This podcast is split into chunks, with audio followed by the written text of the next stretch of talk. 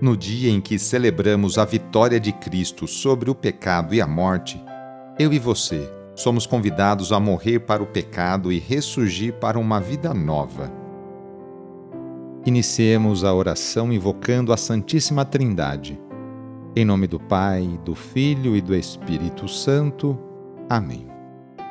Senhor nosso Deus, nosso Pai, nós cremos em vós, nós esperamos em vós, nós vos amamos nós vos agradecemos este dia e vos damos graças porque estamos com vida. Oferecemos este dia ao Senhor com todas as nossas alegrias e sofrimentos, com todos os nossos trabalhos e divertimentos. Guardai-nos do pecado e fazei de nós instrumentos de vossa paz e do vosso amor. Ajudai-nos a observar vossos santos mandamentos. Amém. Nesta quinta-feira, dia 17 de novembro, o trecho do Evangelho é escrito por Lucas, capítulo 19, versículos de 41 a 44. Anúncio do Evangelho de Jesus Cristo segundo Lucas.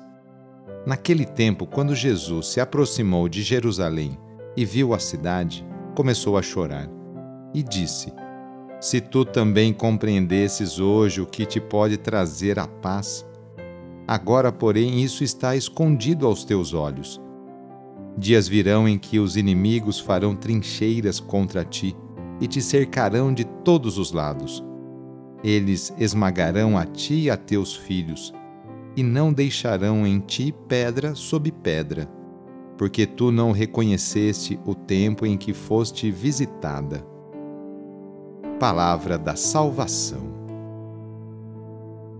As lágrimas são a expressão de intensa dor física ou de algum sentimento aninhado no íntimo da pessoa. Alegria, tristeza, saudade, medo, revolta. Jesus revela o motivo por que chora sobre Jerusalém. Você não reconheceu o tempo em que foi visitada. O povo e, sobretudo, seus dirigentes não produziram os frutos esperados ao longo da história da salvação, zelosamente conduzida por Deus. Aliás, reagiram com agressão contra os profetas do Senhor. Do mesmo modo, trataram o Messias, o Filho de Deus. A ruína prevista é consequência das escolhas dos próprios habitantes da Cidade da Paz. Quando Lucas escreveu esta passagem, por volta do ano 80, a cidade já fora arrasada e o templo destruído.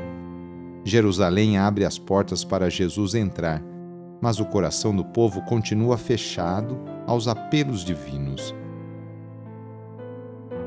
Jesus passou a vida inteira fazendo bem e curando cada pessoa de suas enfermidades, tanto as físicas quanto as psíquicas.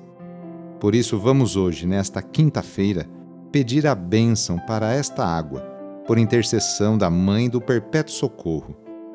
Nesse momento, convido você a pegar um copo com água, colocar ao seu lado e, com fé, acompanhar e rezar junto esta oração. Senhor Pai Santo, voltai vosso olhar sobre nós, sobre cada um de nós, remidos pelo vosso corpo, pelo vosso sangue e renascidos pelo Espírito Santo nas águas do batismo. Abençoai esta água que vossos filhos e filhas vos apresentam neste momento. Concedei aos que usarem desta água renovar-se no corpo e no espírito, e vos servirem de todo o coração. Em nome do Pai, do Filho e do Espírito Santo. Amém. Peçamos juntos a vinda do Espírito Santo sobre você e sobre suas necessidades. Vinde, Espírito Santo, enchei os corações dos vossos fiéis e acendei neles o fogo do vosso amor. Enviai o vosso Espírito e tudo será criado e renovareis a face da terra. Oremos. Ó Deus, que instruístes os corações dos vossos fiéis com a luz do Espírito Santo, fazei que apreciemos retamente todas as coisas segundo o mesmo Espírito e gozemos da sua consolação. Por Cristo nosso Senhor. Amém. Pedindo a proteção de Deus para a sua vida e para a sua família, invoquemos a sua bênção. A nossa proteção está no nome do Senhor, que fez o céu e a terra. O Senhor esteja convosco, Ele está no meio de nós.